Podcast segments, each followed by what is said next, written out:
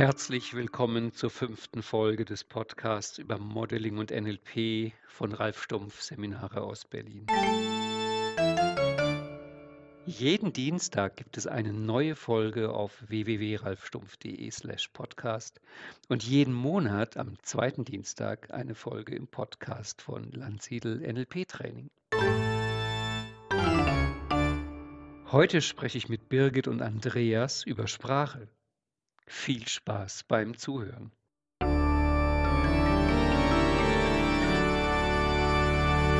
Birgit, Andreas, ihr beide habt meinen Newsletter gelesen, den über Sprache, über Slate of Mouth.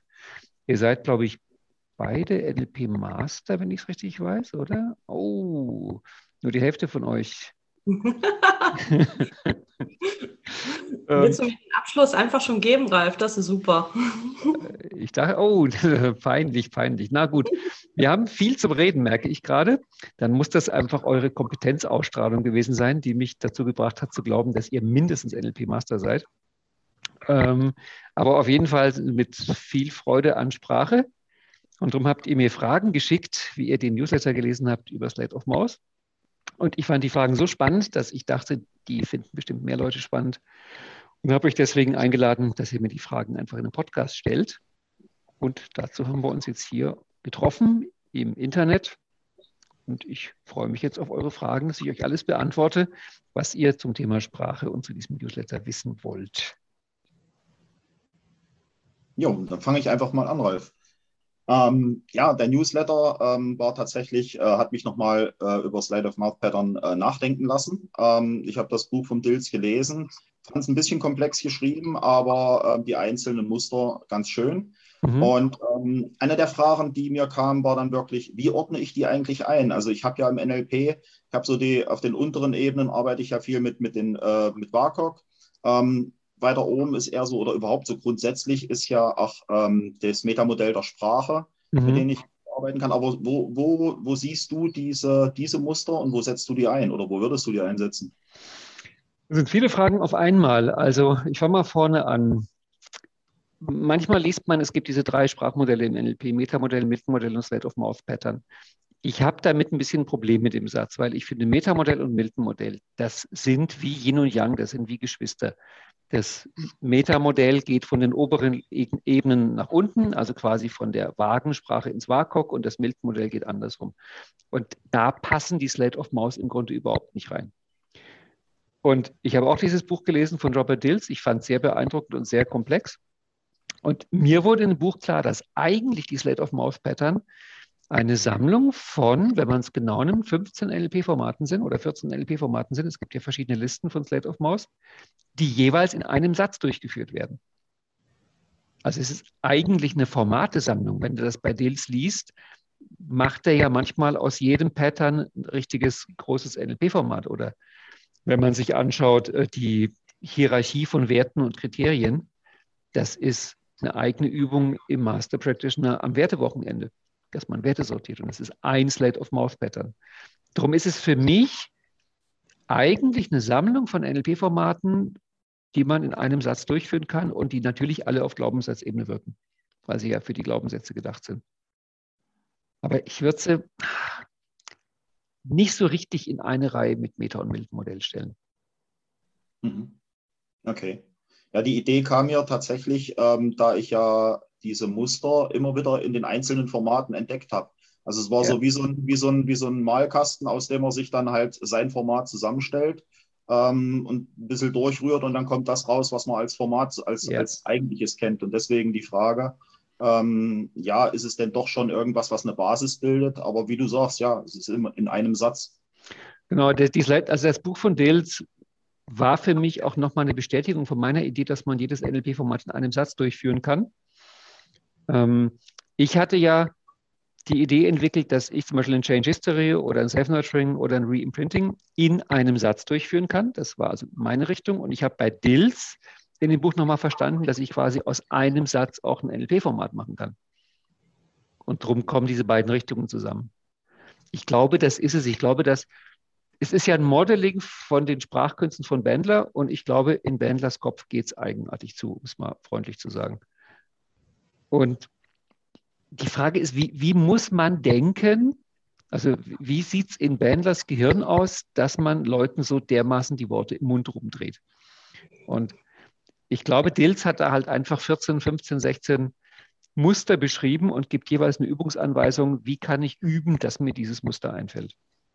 Und was allen zugrunde liegt, ist natürlich dieses tiefe Bewusstsein, dass Sprache nicht Wirklichkeit ist, dass Sprache ein reines Spiel ist, in dem man sich bewegen kann. Ralf, du hast ja bei uns in der Ausbildung jetzt so schön zusammengefasst zum Thema Glaubenssätze, wie mhm. man tatsächlich mit Glaubenssätzen umgeht. Kannst du uns das nochmal schenken?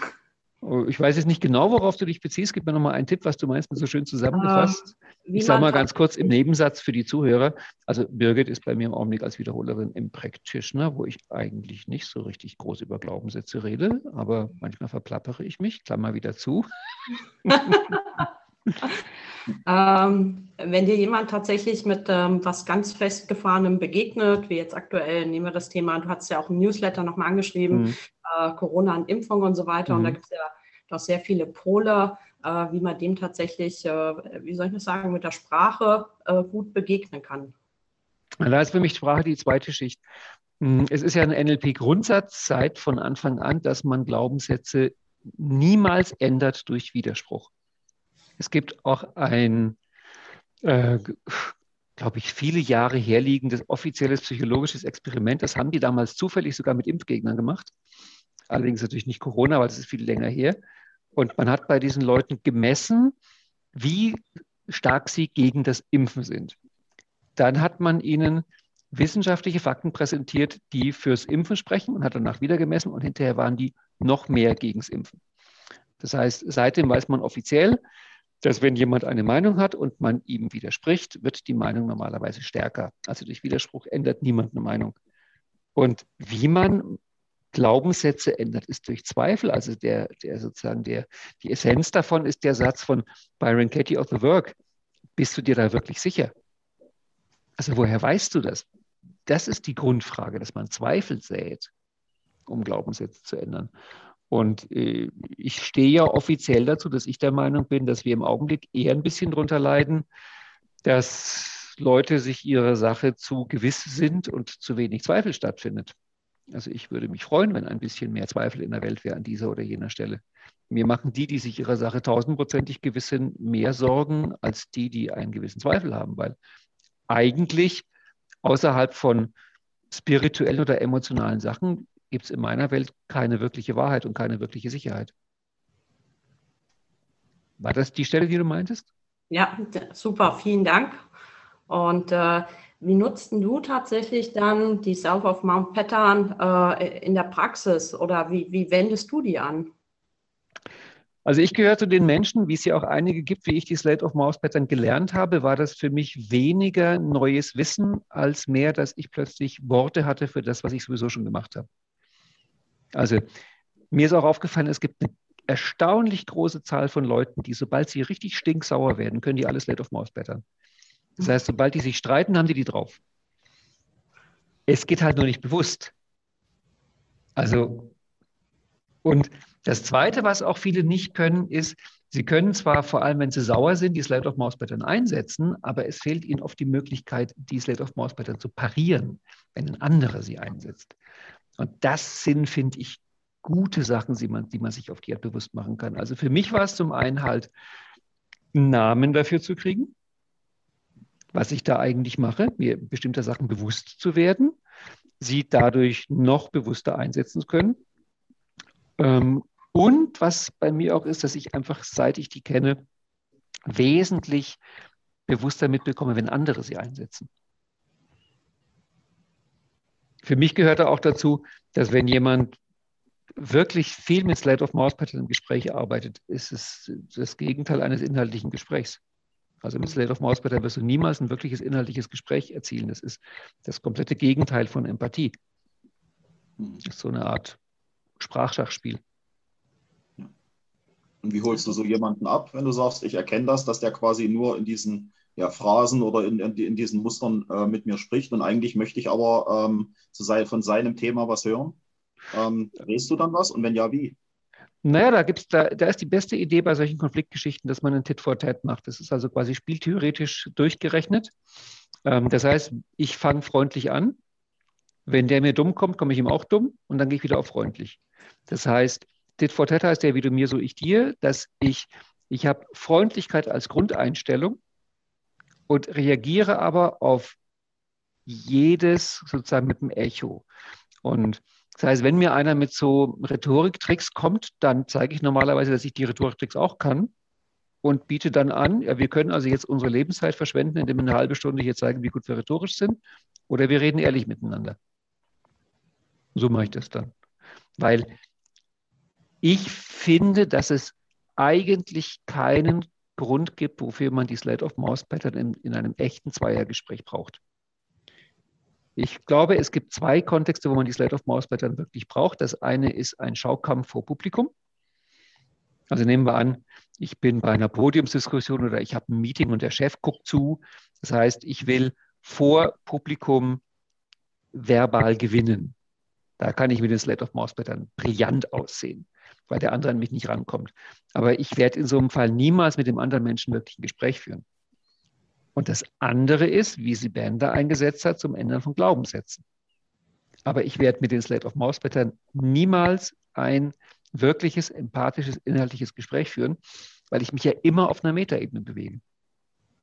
Hm. Okay. Aber du gerade sagst, ähm, das äh, fiel mir dann auch auf äh, Byron Katie. Hm. Ähm, verwendet es ja quasi fast durchgehend. Also ja. ihr, ihr komplettes Programm besteht ja eigentlich nur aus diesen Mustern. Ja. Ähm, fand ich auch erstaunlich, weil sie ja auch, naja, das ist jedenfalls meine Meinung, ähm, sie entlässt ja ähm, ohne eine Lösung, aber mit sehr vielen Blickwinkeln. Mhm. Das ist was, was ich, wo ich, wo ich finde, sind diese Muster wirklich sehr gut einzusetzen. Genau. Blickwinkel ändern, gerade im Coaching. Der Trick ist ja, also auch jetzt von NLP-Sicht her, wenn du einen Glaubenssatz ändern willst, dann führst du jemanden in Zweifel. Wenn du aber jemanden nur in Glaubenssatz Zweifel, äh, nur in äh, Zweifel führst, wird der Glaubenssatz sich wahrscheinlich reorganisieren und stärker werden. Darum ist im Grunde die Idee, man führt jemand in Zweifel und aktiviert eine Ressource. Und dann kannst du es eigentlich auf kleiner Flamme köcheln lassen und abwarten, was passiert. Und dann gehen Leute oft raus aus dem Coaching und sagen, jetzt bin ich völlig verwirrt, das weiß ich ja gar nicht mehr. Aber weil halt Ressourcen im System sind, haben wir eine hohe Chance, dass hinterher ein besserer Glaubenssatz rauskommt als vorher. Und so empfinde ich auch die Arbeit von Byron Katie. Also die Leute wirken auf mich nicht ressourcearm hinterher, sondern eher neugierig auf andere Blickwinkel. Und Neugierde ist ja auch eine extrem heilsame Emotion. Also die ist ja auch, da könnte man ja fast auf Rezept verschreiben, Neugierde. Mhm. War es nicht bei dir im, im, äh, in einem Newsletter? Ähm, Neugier ist das beste Mittel gegen Angst? Ja, ich hatte in einem Newsletter mal mehrere Strategien gesammelt, wie man mit Angst umgeht. Und das mit der Neugierde ist, glaube ich, von Jordan Peterson, wenn ich mich jetzt richtig erinnere. Es gibt verschiedene Strategien. Keith Johnston meinte, Angst ist, wenn du den Kontakt verloren hast. Es gibt eine andere Theorie, dass es um Sicherheit, Vertrauen und Liebe gibt. Und ich glaube, Jordan Peterson war der mit der Neugierde, mhm. Wenn ich mich richtig erinnere. Ja. Gibt es äh, bei dir, Ralf, tatsächlich auch mal Situationen, äh, wo du auf Menschen triffst, die dich selber sprachlos machen? Ähm, ja, in verschiedenster Hinsicht. Es gibt ja sehr viele verschiedene Arten von sprachlos. Also die Art von sprachlos, dass ich das Gefühl habe, das Gespräch hat jetzt hier keinen Sinn, das ist ein relativ neues Empfinden, was ich eigentlich erst in den letzten ein, zwei Jahren bei diesen typischen umstrittenen kritischen Themen wahrgenommen habe dass ich das Gefühl habe, ich treffe auf Leute, manchmal ganz, ganz selten, ganz, äh, wirklich ganz selten, aber ich treffe manchmal auf Leute, wo äh, so eine Sprachmauer ist, dass ich das Gefühl habe, wir verwenden verschiedene Worte. Also da scheint mir verbale Kommunikation an ihre Grenzen zu kommen. Und ansonsten natürlich manchmal sprachlos vor Staunen, vor Freude, vor irgendwie sonst irgendwas, vor irgendwelchen Emotionen. Das gibt es schon, dass dann kurz mal Worte fehlen. Aber das, glaube ich, geht jedem so. Also da gibt es ja auch, ich, ich, war ja mal Kirchenmusiker und da gibt es ja im, im ähm, religiösen Feld sozusagen die Idee von der Glossolalie. Das ist, wenn einem die Worte ausgehen und man nur noch verzückt lallt. Also, das Wort Halleluja kommt daher, dass man Dass man irgendwie, äh, das ist halt dieses, mir fehlen die Worte. Aber ich glaube, das meintest du nicht. Ich glaube, du meintest, dass, dass ich irgendwann denke, da komme ich mit Worten nicht mehr weiter. Ne? Uh, ich könnte dir immer stundenlang zuhören, Ralf, das weißt ja, du. Ja, ja. naja, ich habe jetzt ja im letzten Newsletter da angefangen, eine Idee auszubreiten. Die momentan scheint mir das mein, mein bester Versuch, solche Situationen zu entschärfen. Also ich glaube, da kommt man noch am ersten weiter mit Humor. Weil mir ist auch aufgefallen, dass in diesen ganz schlimmen Gesprächen, wo wirklich so wie wenn zwei Backsteinwände sich gegenüberstehen, dass da wahrscheinlich Humor noch das ist, womit man am ersten hinkriegt, dass Kommunikation möglich ist. Aber leider ist mir aufgefallen, dass die Leute, die so tausendprozentig von irgendwas überzeugt sind, dass die normalerweise auch sehr humorlos sind. Also die haben sich dann das Lachen auch abgewöhnt. Mhm. Da freue ich mich schon total auf die Fortsetzung. Das ist so ein mhm. Vergnügen, das zu lesen. Mhm. Und äh, ich, äh, ich muss manchmal tatsächlich schmunzeln, wenn ich tatsächlich das provokative Coaching übe und mhm. äh, sehr viel über mich selber lachen. Und äh, hast du auch nochmal einen Ansatz für mich? Tatsächlich kann ich die Slide of Mount Pattern äh, tatsächlich auch im provokativen Coaching einsetzen? Definitiv. Oder das dann nicht? Doch, doch, die sind definitiv, die sind ja mega provokativ. Mhm. Ähm, also provokatives Coaching ist halt wirklich eine scharfe Waffe da. Ich glaube, bei dem provokativen Coaching ist es wichtig, dass man das mit enorm viel Empathie und Liebe macht, weil das halt sonst echt richtig fies wehtun kann, wenn du da einen Schritt zu weit gehst. Ähm, die Slate of Mouse Pattern sind häufig auch lustiger für die Leute, die zuschauen, als für den, der es abkriegt. Da muss man halt dann auch schauen, wer lacht. Ich meine, die Birkenbiel meinte auch immer, die hat ja sehr viel auch über Humor gearbeitet, auch einen sehr schönen Vortrag über Humor gemacht. Und die meinte, wenn einem ein Missgeschick passiert und die anderen fangen an zu lachen, dann hängt es jetzt von einem selber ab, ob die über einen lachen oder mit einem lachen. Der Unterschied ist, ob man selber lacht.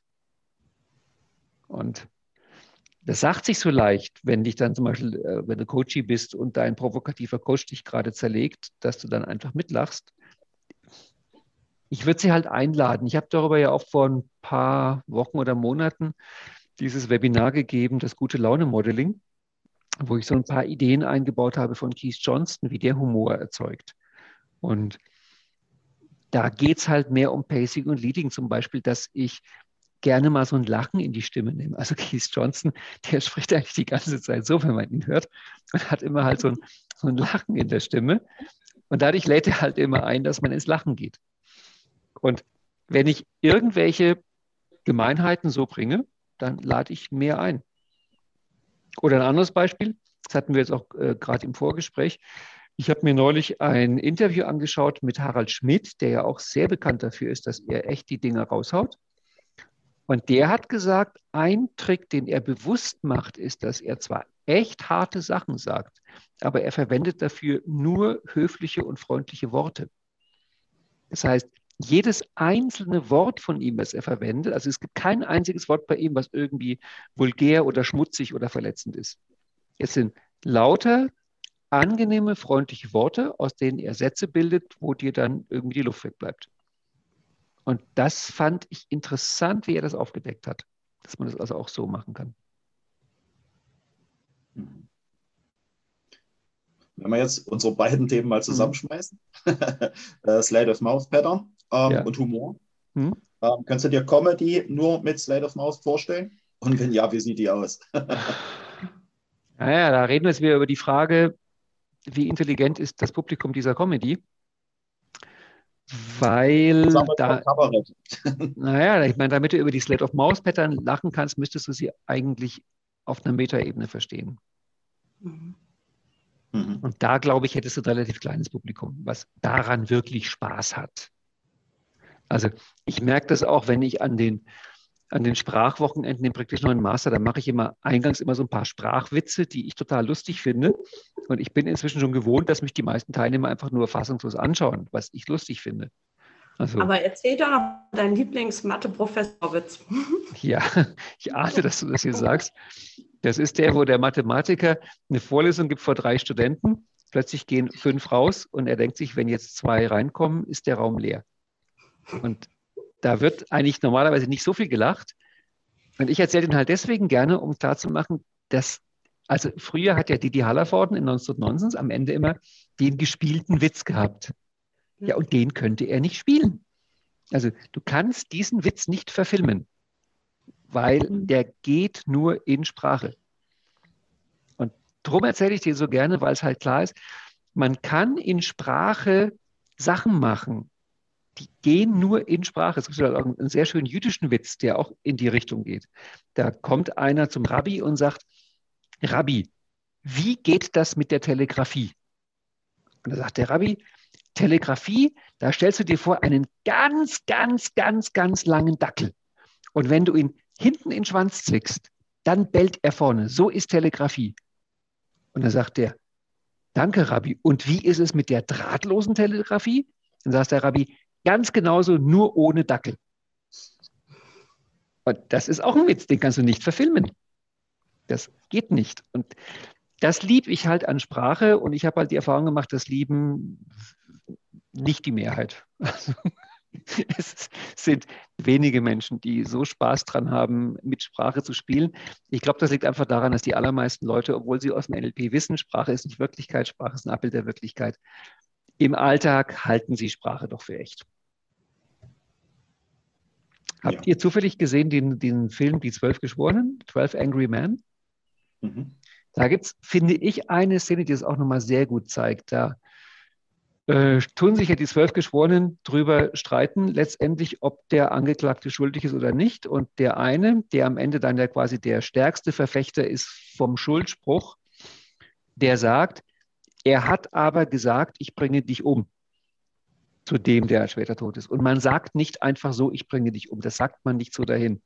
Und dann zehn Minuten später tut dieser, der, der eine Zweifler, der quasi das ganze Ding ins Rollen bringt, provoziert den ersten so sehr, dass der irgendwann sagt, ich bring dich um. Und dann sagt er nur ganz trocken, und sie meinen es auch so. Ich finde, die Stelle ist so stark, weil du da halt doch diesen Unterschied merkst zwischen den Worten, ich bringe dich um, und der Tat. Und da liegt ein sehr, sehr, sehr großer Unterschied dazwischen. Und ich meine, auch die Geschichte ist 2000 Jahre alt. Es ist so, ich komme nochmal zum Thema Bibel. Da gibt es schon die Geschichte, wo Jesus erzählt, ein Vater hat zwei Söhne und er sagt beiden Söhnen, geht in den Weinberg und arbeitet. Und der eine Sohn sagt, ja, ich gehe und geht nicht. Der andere sagt, ich gehe nicht, aber er geht. Und Jesus sagt, der, der sagt, ich gehe nicht, aber geht, das ist der Gute. Also er sagt da auch, dass das, was einer sagt, ist nett, aber wichtiger ist, was einer tut. Mhm. Und wir sind manchmal, finde ich, viel zu sehr auf die, auf die, auf die Worte fixiert.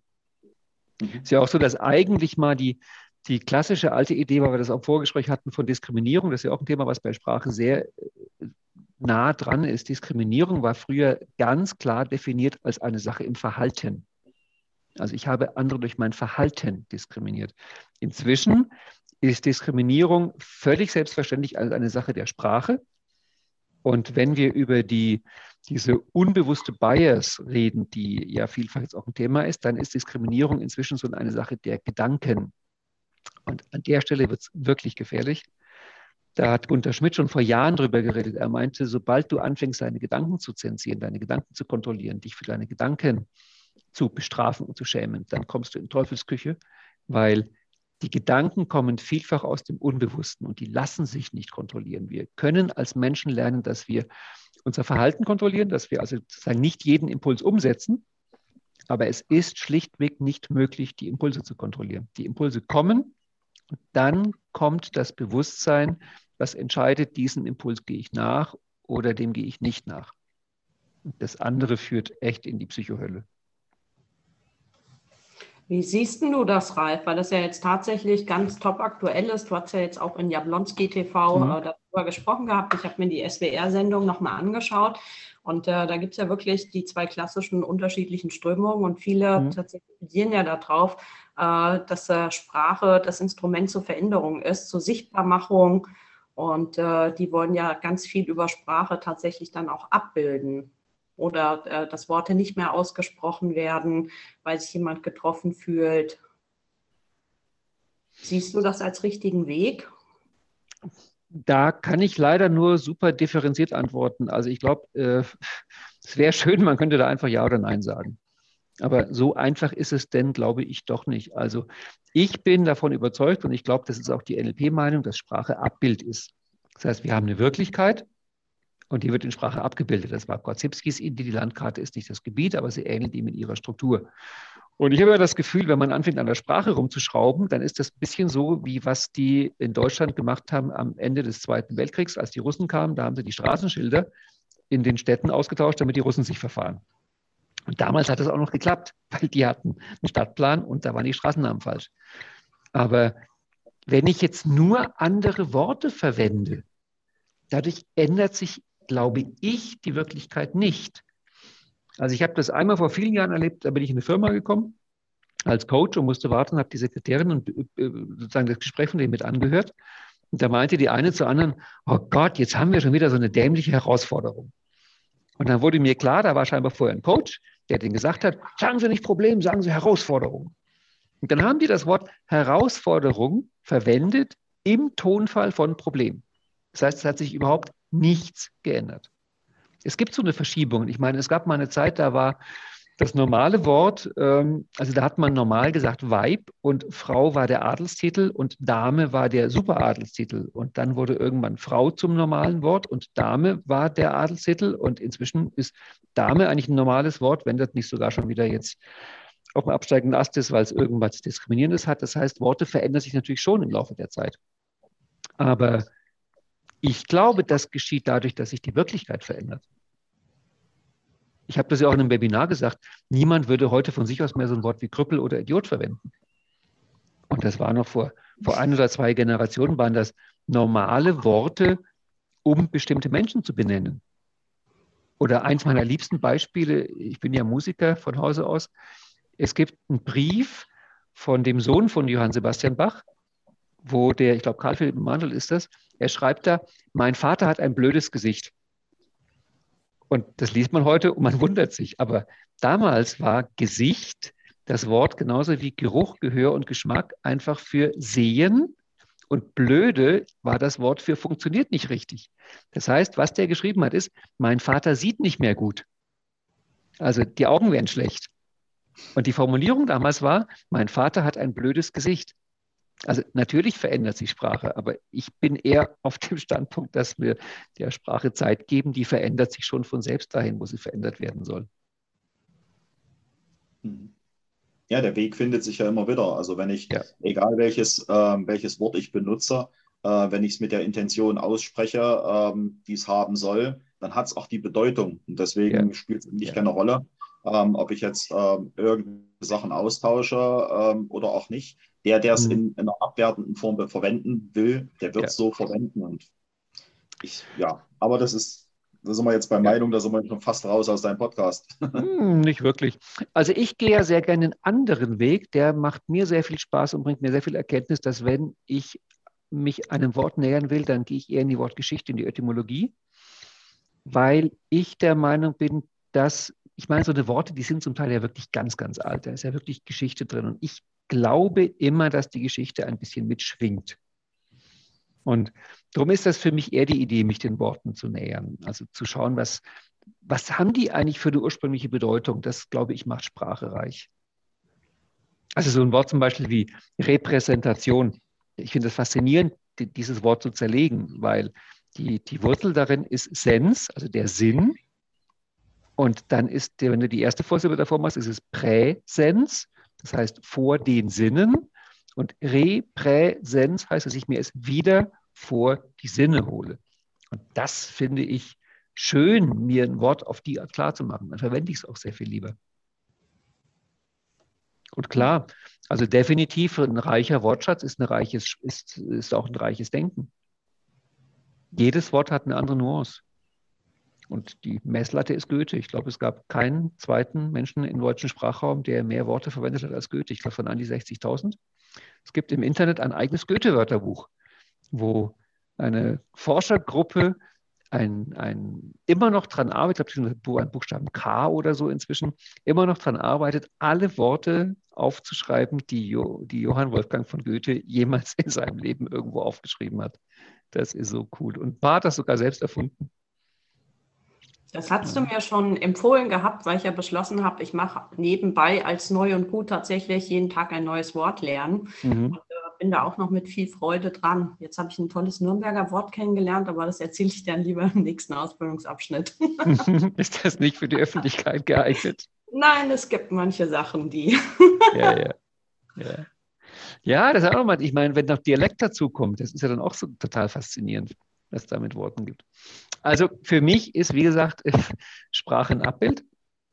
Das ist ja im Grunde die Klammer über alles, worüber, worüber wir jetzt geredet haben, weil ja auch die Slate of Mouse beschäftigen sich ja mit diesem Abbild. Also es ist ja nicht so, dass Glaubenssätze jetzt irgendwas im Kopf ist, was man hardwaremäßig feststellen kann. Also dass du quasi da aufmachst und einen Glaubenssatz siehst, sondern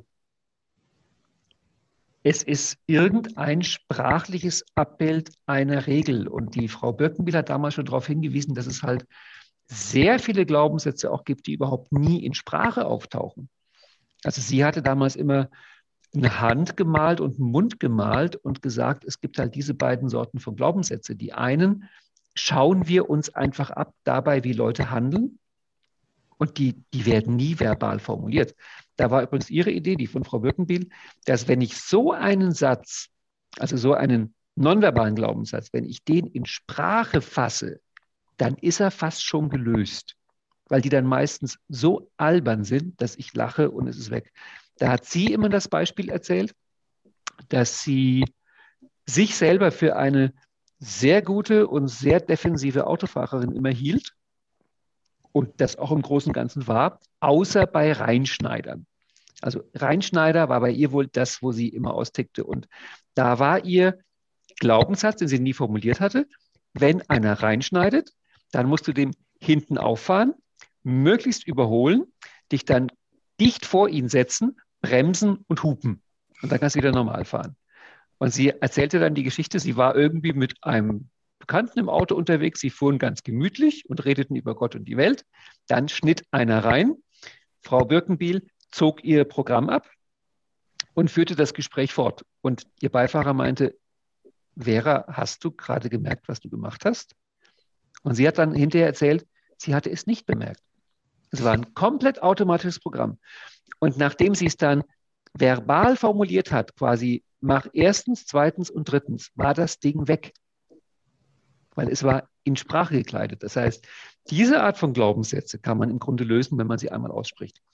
Aber die, die verbal formuliert sind, ich glaube, da muss man halt mit Zweifel rangehen, mit Slate of Mouth, mit diesen Abbildungsgeschichten und ähnliches. Ja, alles sehr komplex, aber auch humorvoll. Schenkst du uns zum Abschluss, weil du mir ja schon verraten hast, dass du ähm, toll Klavier spielst oder sehr gern Klavier spielst. Ähm, Gibt es besondere ähm, auch Texte, die dich da ansprechen? Stücke? Ähm, also du spielst sehr gerne und du hast mir mal gesagt, dass du nicht so gerne singst dazu. ich sagte, dass ich nicht gerne singe, aber ich bin mir sicher, dass das keiner hören will. nee, nee, das erlebt niemand, dass ich zum Klavier singe. Das lassen wir mal lieber. Äh, ich verstehe ehrlich gesagt die Frage nicht genau. Also ich meine jetzt hier, wie wir uns auf Zoom treffen, ich kann nicht Klavier spielen, aber ich kann hinterher vielleicht an den Podcast was dranhängen. Was du das, meinst mit Texte zum Klavier? Äh, Gibt es einen Song, der dich tatsächlich sehr lang begleitet, der dich immer wieder beeindruckt oder ein Stück, was du immer wieder sehr gern spielst? Also ein einzelnes Stück nicht. Ich merke, die beiden Sachen, wo ich immer wieder darauf zurückkomme, ist das, was halt die Pianisten das Alte Testament und das Neue Testament nennen. Das ist das wohltemperierte Klavier von Bach. Das nennt man so das Alte Testament und die Beethoven-Sonaten das Neue Testament, wo ich wirklich es schier unbegreiflich finde, wie es Musik geben kann, die immer wieder neu klingt. Also wie ich die heute höre, wie ich die vor zehn Jahren gehört habe, wie ich die vor 30 Jahren gehört habe, sind komplett andere Stücke. Also da ist so eine Vielfalt und Faszination drin. Und ich meine, an dieser Stelle ähnelt es natürlich auch der Sprache, dass ja auch eine gute Textzeile etwas ist, was ich immer wieder neu betonen und neu verstehen und neu auslegen kann. Es sind halt komplexe Sachen. Das ist, ich weiß nicht, ob ihr Thor Noretrandas kennt oder Noretrandas, ich weiß nicht, wie der Mann sich ausspricht. Das ist ein norwegischer Forscher, Der hat äh, das Buch geschrieben, Spüre die Welt über die Bewusstseinsforschung. Die Birkenbiel war auch Fan von diesem Mann. Und der hat sich sehr beschäftigt mit der Idee von Komplexität. Und der meinte, Komplex, also der hat mehrere Definitionen für Komplexität und eine von ihm ist, Komplexität ist das Maß für die Rechenzeit, die es mindestens braucht, um ein Ergebnis zu erzielen. Das klingt jetzt vielleicht ein bisschen umständlich, aber so als Beispiel. Ähm, wenn du dir so eine archetypische Szene vorstellst, äh, irgendein echter Guru und da geht jemand hin und, leid, und, klagt dem Guru sein Leid und der Guru guckt ihm in die Augen und sagt dann vielleicht sowas wie, lebe einfach. Und dieser Mensch ist tief erschüttert, heult, strahlt, geht raus und ist neugeboren. Und jetzt hört das quasi irgendein Schüler von dem Guru und denkt sich, das kann ich auch. Und macht dann auch so eine Gruppe und dann kommt auch einer und klagt sein Leid und dann sagt der Schüler zu dem, lebe einfach. Und dann sagt der, ja, und? Wie jetzt? Ja, lebt doch einfach. Ja, was meinst du mit lebe einfach? Und da merkst du, dass in dem Satz die Tiefe fehlt. Das heißt, wenn das so ein Guru sagt, bei dem da vielleicht 20, 30 Jahre Meditation dahinter stehen, dann ist in diesen Worten etwas drin, dann ist eine Tiefe drin, die mitschwingt. Und wenn irgendein anderer die Sätze einfach nachplappert, dann fehlt die Tiefe. Und das ist diese Idee von Komplexität von Donore Tranders. Und das war auch der Grund, warum die Frau Birkenbiet immer meinte, dass es sich für jeden Menschen lohnt, dass man sich in seinem Leben regelmäßig mit Meisterwerken beschäftigt, also mit dem, was quasi die, die Gemeinschaft, die eine Kultur ausmacht, im Laufe von Jahrhunderten, Jahrtausenden sich darauf geeinigt hat, das sind Meisterwerke. Weil sie meint, Meisterwerke sind normalerweise Werke, die sind dermaßen komplex, dass du, egal wann du dich, wann du mit ihnen Kontakt aufnimmst, du wirst was Neues erleben mit dem Meisterwerk und mit dir selber. Und davon gibt es halt nicht so viel. Aber wohltemperiertes Klavier und Beethoven-Sonaten gehören definitiv mit dazu. Also momentan sind wir mit die Beethoven-Sonaten wieder weiter oben. Ich würde sie gern spielen können, kann sie aber nicht komplett spielen. Aber hören und lesen und so weiter ist auch sehr schön dabei. Genau. Ich habe mir jetzt äh, tatsächlich einen Satz notiert für heute Abend. Weisheit hat einen Klang. Mhm. Oh.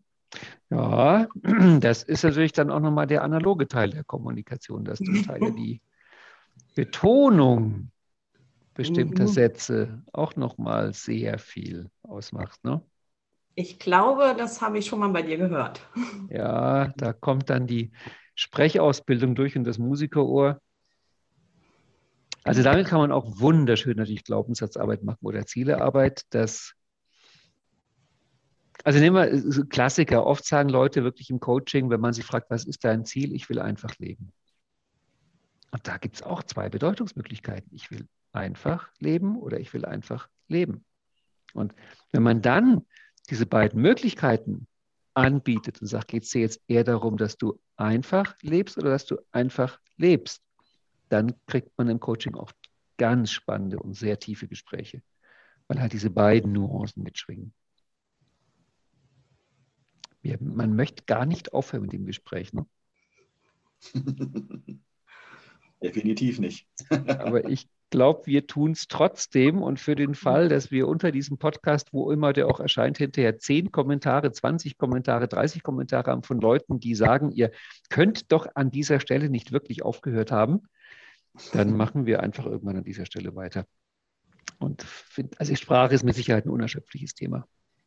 Auch wenn es ein bisschen eine Rekursion ist, ne? über Sprache sprechen. Aber um den Kreis zu schließen, Rekursion ist ja auch ein Slide-of-Mouse-Pattern. Also können wir auch über Sprache sprechen. Okay? Ganz, ganz lieben Dank, Ralf. Ich danke euch für die spannenden Fragen und das inspirierte Gespräch. Und dann bin ich sehr gespannt, was die Menschen sagen, die das Ganze hören. Okay. Danke euch. Ja, vielen Dank.